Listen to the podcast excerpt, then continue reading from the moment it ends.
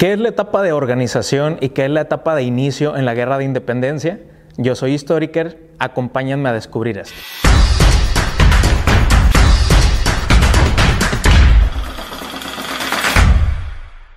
La guerra de independencia eh, para el caso de México tiene cuatro grandes divisiones con las que podemos hacer eh, una clasificación de sus diferentes épocas o de sus diferentes etapas. Generalmente cuando nos la muestran o nos la enseñan en la escuela, siempre nos han hecho pensar que es un proceso único que empezó en 1810 y concluyó en 1821. Pero esto no es así.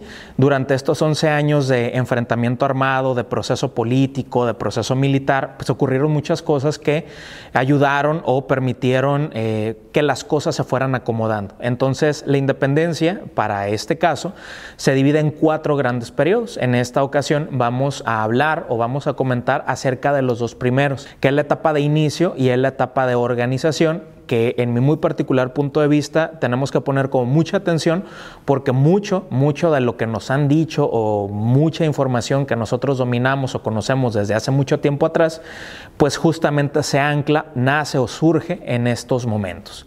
Eh, para empezar, la Nueva España eh, era una eh, olla de cultivo, ¿de acuerdo? Estaban sucediendo diferentes cosas al mismo tiempo. Estaba Napoleón invadiendo España, los reyes habían abdicado, había un gobierno monárquico francés eh, usurpando el trono de España. En el contexto interno estaban las reformas borbónicas, la consolidación de vales reales, este, había un nacionalismo criollo muy marcado, pero eh, esto únicamente va a ser el inicio o va a marcar una etapa de cambio de mentalidad dentro de los criollos o dentro de los novohispanos, para ser más específicos. Entonces, la Nueva España eh, siempre ha sido muy, muy diferente en toda su composición, desde lo social, lo político, hasta pues, la cuestión de las ideologías, de las ideas. ¿no? El proceso de independencia, para el caso de la Nueva España, de nuestro país, inicia en 1808. A diferencia de lo que nos han dicho que Miguel Hidalgo y el estandarte y la campana, bueno, ese es otro momento. Pero antes todo este periodo, de todo este fenómeno, eh, en 1808 ya había habido un intento por eh, la autonomía de la Nueva España. Voy a ser más específico. Cuando Napoleón invade España y los reyes Carlos IV y Fernando VII abdican al trono y entonces el trono de España es ocupado por José Bonaparte, que es francés, todos los habitantes del reino, del reino estoy refiriéndome a todos los dominios de la corona española a lo largo y ancho del mundo, no están de acuerdo con ese gobierno y lo tachan de ilegítimo porque ellos son españoles y los vino a gobernar de una forma arbitraria alguien que no era español, en este caso que era francés. Entonces, tanto en España como en toda la, porción del reino español, en ultramar, básicamente lo que es el continente americano, em, todos los ciudadanos del reino quieren separarse de ese gobierno francés, de ese gobierno ilegítimo, más no de la corona ni de la monarquía española. Entonces, en el caso de España inician un movimiento de juntas que se van a replicar también en el caso de la Nueva España. En 1808, el primer intento se le atribuye a Melchor de Talamantes, Francisco Primo de Verdad y Francisco Azcárate. Ellos forman parte del ayuntamiento de la Ciudad de México. Entonces, hay una disposición que dice que en ausencia del rey, la cabeza del reino, es decir, quien va a tomar las decisiones, es el ayuntamiento de la Ciudad de México porque es el órgano político más importante después del virrey y después de, del rey en este caso. ¿no? Entonces estos novohispanos se ponen a pensar y dicen, bueno, pues tenemos un gobierno ilegítimo en España, no reconocemos ese gobierno y entonces nace la idea de separación respecto a ese gobierno o de autonomía respecto a ese gobierno de José Bonaparte. Y entonces estos integrantes del Ayuntamiento de la Ciudad de México le proponen al virrey eh, de ese momento eh, la idea de que declare la independencia, pero respecto a esa monarquía ilegítima. Y entonces se trataba de reservar el gobierno y de reservar la corona a Fernando VII, que era el rey legítimo, para que cuando él regresara retomara todas las actividades y entonces la vida virreinal siguiera como lo venía eh, haciendo pues hasta ese momento, hasta 1808. El virrey de ese momento es eh, José de Iturrigaray.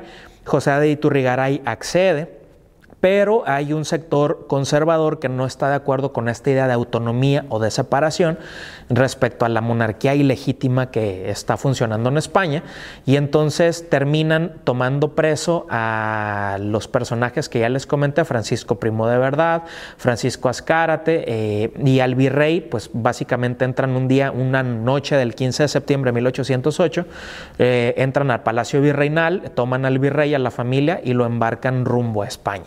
¿De acuerdo? Entonces este primer momento marca como una tendencia de que, bueno, o sea, podemos tomar nuestras propias decisiones y está fundamentada esa idea de la autonomía porque la autonomía en ausencia del rey recae en el pueblo. Entonces, ¿quién es la cabeza del reino? Pues el ayuntamiento de la Ciudad de México. Entonces, es el primer, el primer antecedente. El segundo ocurre un año más tarde, en 1809, y se conoce como la conspiración de Valladolid. En 1809, un grupo de militares y de miembros del clero de nivel medio, o sea, no eran tan pobres, no estaban tan distinguidos en sus privilegios, eh, encabezados por José María García Obeso y Mariano Michelena, en la ciudad de Valladolid, actualmente Morelia, buscan también esta idea de separar eh, el reino de la Nueva España de lo que eran pues, los dominios españoles, en tanto pues regresara el rey legítimo que era Fernando VII. Esta conspiración fue descubierta, fue denunciada y entonces el virrey de ese momento era eh, Francisco Javier de Lizana y Beaumont.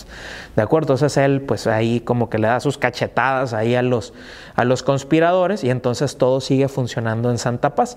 Estos dos primeros intentos forman parte no de los antecedentes y tampoco del inicio. Es como un limbo, ¿de acuerdo? Que existe entre eh, lo que dio origen como antecedente a la independencia de la Nueva España y lo que va a ocurrir posteriormente en una etapa de inicio.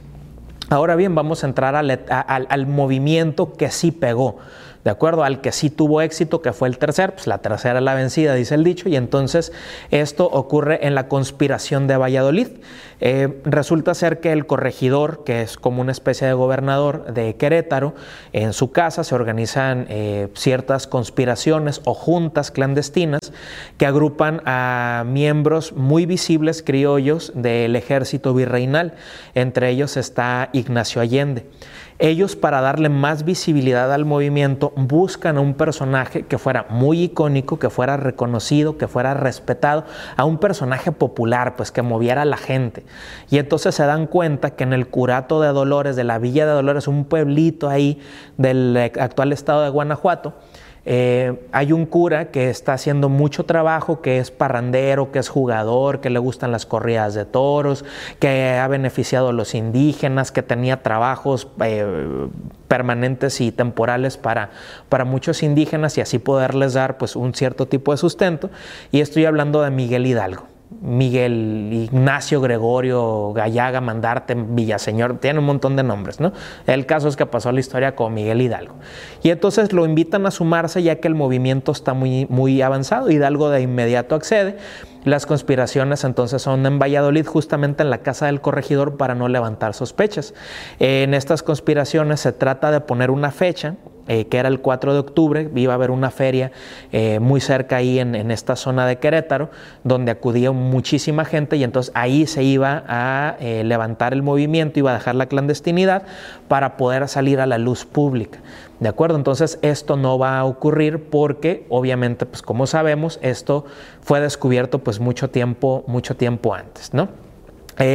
básicamente el centro, el centro de todas las conspiraciones es Querétaro, Participa también Guanajuato porque pues es el centro económico, porque pues de ahí se obtenía toda la o mucha de la riqueza del virreinato, como era la extracción del oro y de la plata, entonces Guanajuato también no podemos dejarlo como de lado, ¿no?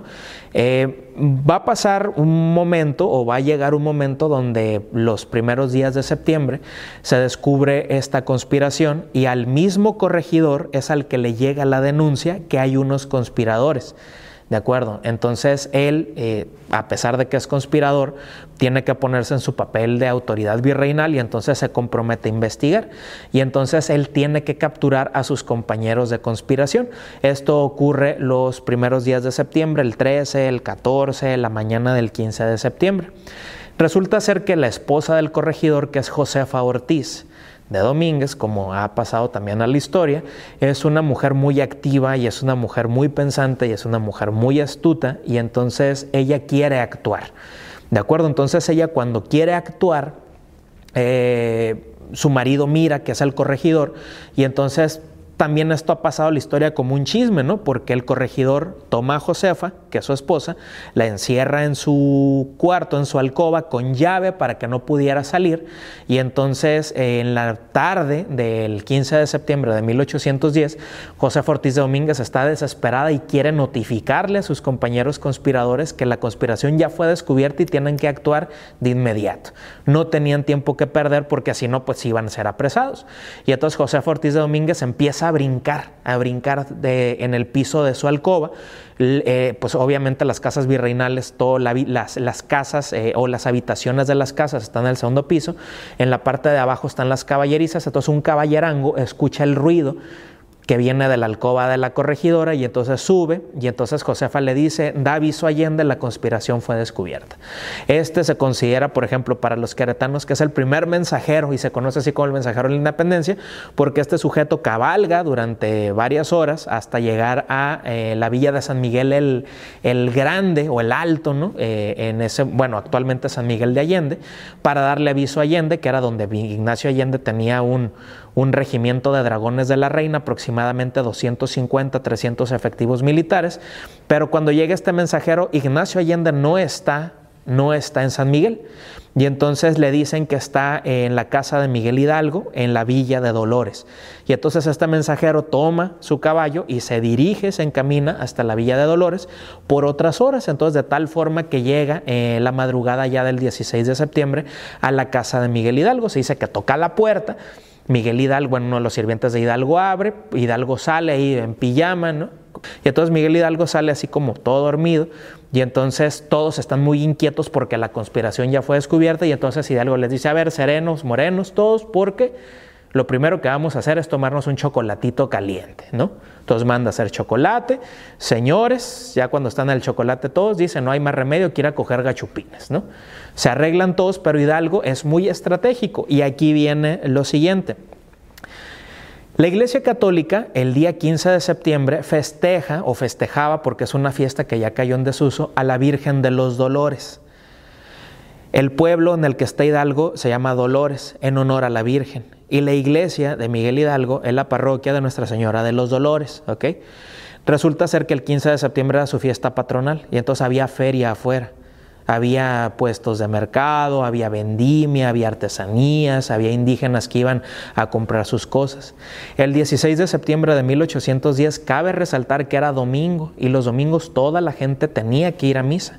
Y la primera misa era a las 6 de la mañana y a esa misa todos los indígenas estaban obligados a ir. Y a las 6 de la mañana empezaba el mercado que estaba frente a la parroquia. Entonces Miguel Hidalgo poquito antes de las 6 de la madrugada, sale con todos sus acompañantes de su domicilio, llega a la parroquia de Dolores y aquí viene otro mito, perdón si les eh, he hecho abajo algo que se hayan creído mucho en la primaria, pero Miguel Hidalgo manda a sus campaneros y les dice llamen a misa con repiques, ¿no? Y entonces echan las campanas de las dos torres de la iglesia al vuelo y entonces la gente, pues al escuchar, antes los mensajes eran con campanas. Si se moría alguien, pues las campanas sonaban a duelo o a muerte. Si había júbilo, pues sonaban a algo. No todas las campanas avisaban muchas cosas. Y entonces cuando la gente de la Villa de Dolores empieza a escuchar que las campanas no se callan y que están al vuelo, ya hay mercado era la fiesta del pueblo. Había todos los indígenas esperando entrar a misa, más todos los chismosos que llegan a ver qué está ocurriendo. Y entonces es donde Miguel Hidalgo pronuncia el famoso grito. Y entonces el grito, no hay una versión que digan, ah, pues Miguel Hidalgo hizo un, un escrito y lo dejó. No.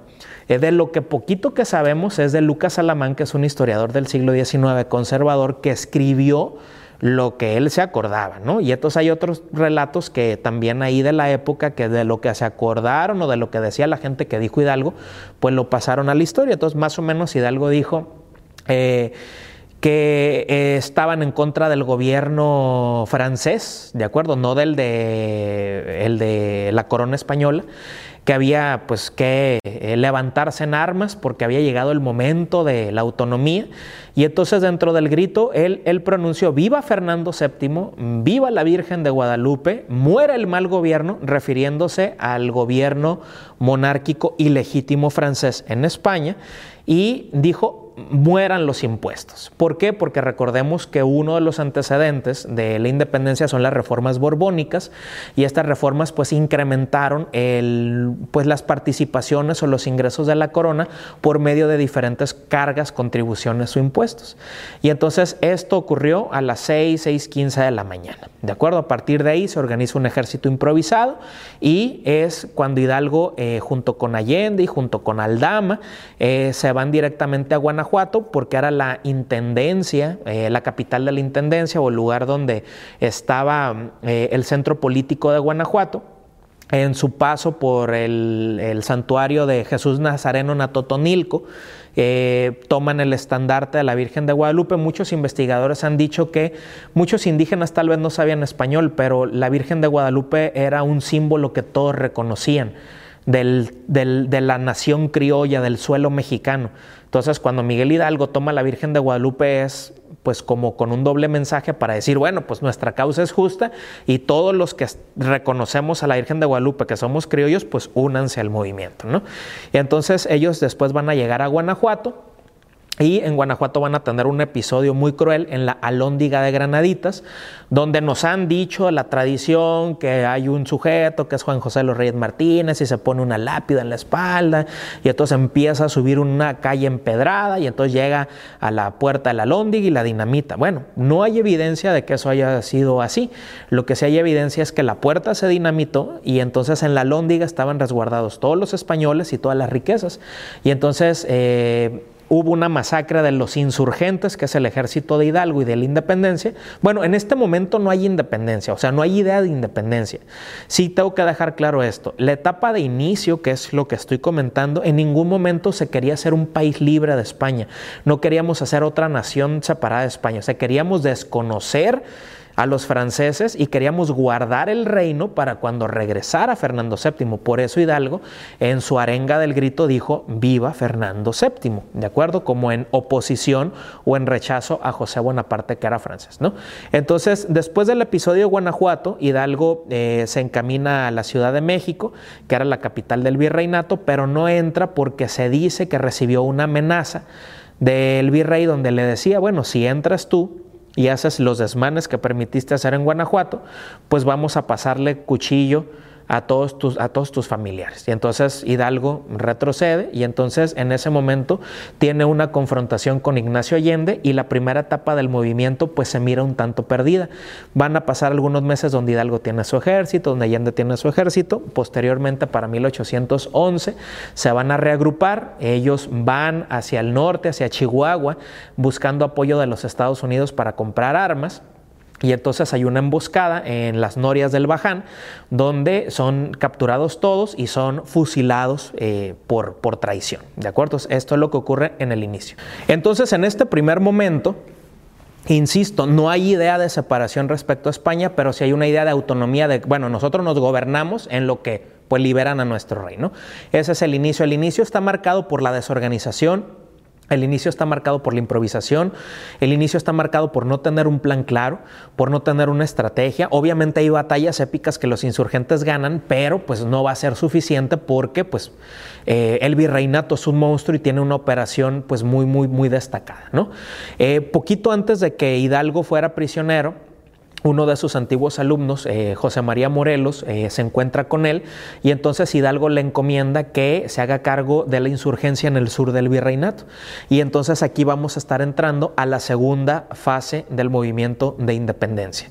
Esta fase se conoce como la fase de organización. Eh, básicamente la organización va a partir de 1811, cuando los primeros caudillos fueron eh, fusilados y fueron cortadas sus cabezas para exhibirlas en la lóndiga de Granaditas como escarmiento para cualquier persona que quisiera mencionar siquiera la palabra autonomía. ¿no? Resulta ser que entonces en esta etapa de organización, vamos a encontrar otros personajes que van a ser muy importantes, como Ignacio López Rayón. Eh, él es un gran abogado, él va a ser el que va a darle orden jurídico a todo, legal a todo, el que va a hacer todos los antecedentes, el que va a hacer todos los documentos. Eh, en Zitácuaro se va a instalar una junta gubernativa, de acuerdo, que eh, va a admitir la posibilidad de reconocer a Fernando VII como posible gobernante de la Nueva España, quien rechaza por primera vez y dice, no, nosotros tenemos que ser un país libre e independiente independientes Morelos. Entonces, ya con Morelos y en esta etapa de organización se habla de independencia. ¿De acuerdo? Entonces, eh, hay una constitución que se hace para empezar a funcionar como un país. Es la constitución de Apatzingán de 1812. Y entonces Morelos va a sorprender a muchos porque va a ser un gran estratega militar. ¿De acuerdo? Entonces incluso se dice que el mismo Napoleón Bonaparte, cuando supo de las hazañas de, Morelos, dijo, con 30 Morelos conquistaría mundo entero. ¿De acuerdo? Entonces Morelos resultó ser un jefe militar impresionante, va a ir perdiendo popularidad hasta que esta primera y segunda etapa de inicio de organización se va a disolver. Morelos va a empezar a tener muchos problemas en cuanto a la legislación. Morelos va a escribir un documento que es un texto fundamental para entender la independencia de la Nueva España, que se llama Los Sentimientos de la Nación, donde dice que eh, el rico hacendado, el hijo del rico hacendado y del pobre campesino, o sea, tienen la misma igualdad de derechos, que se van a acabar las castas, que se tiene que solemnizar el 16 de septiembre como la fecha en que inició la lucha por la santa libertad, etcétera, etcétera. ¿no? Entonces, en esta etapa de organización ya hay más rumbo, ya hay más orden y ya se habla de independencia. Para finalizar, la primera etapa, que es el inicio, es una etapa desorganizada, pero sigue reconociendo a Fernando VII como rey y como cabeza del reino y como cabeza del gobierno. En la segunda fase, que es la de organización, ya se habla de autonomía, se habla de separación, se habla de independencia, y hay varios documentos que así, así lo comprueban. Entonces, ¿cuáles fueron estas dos primeras etapas o cuál fue su impacto para nuestra vida actual? La etapa de inicio y la de organización, ustedes tienen la última palabra. Hasta la próxima.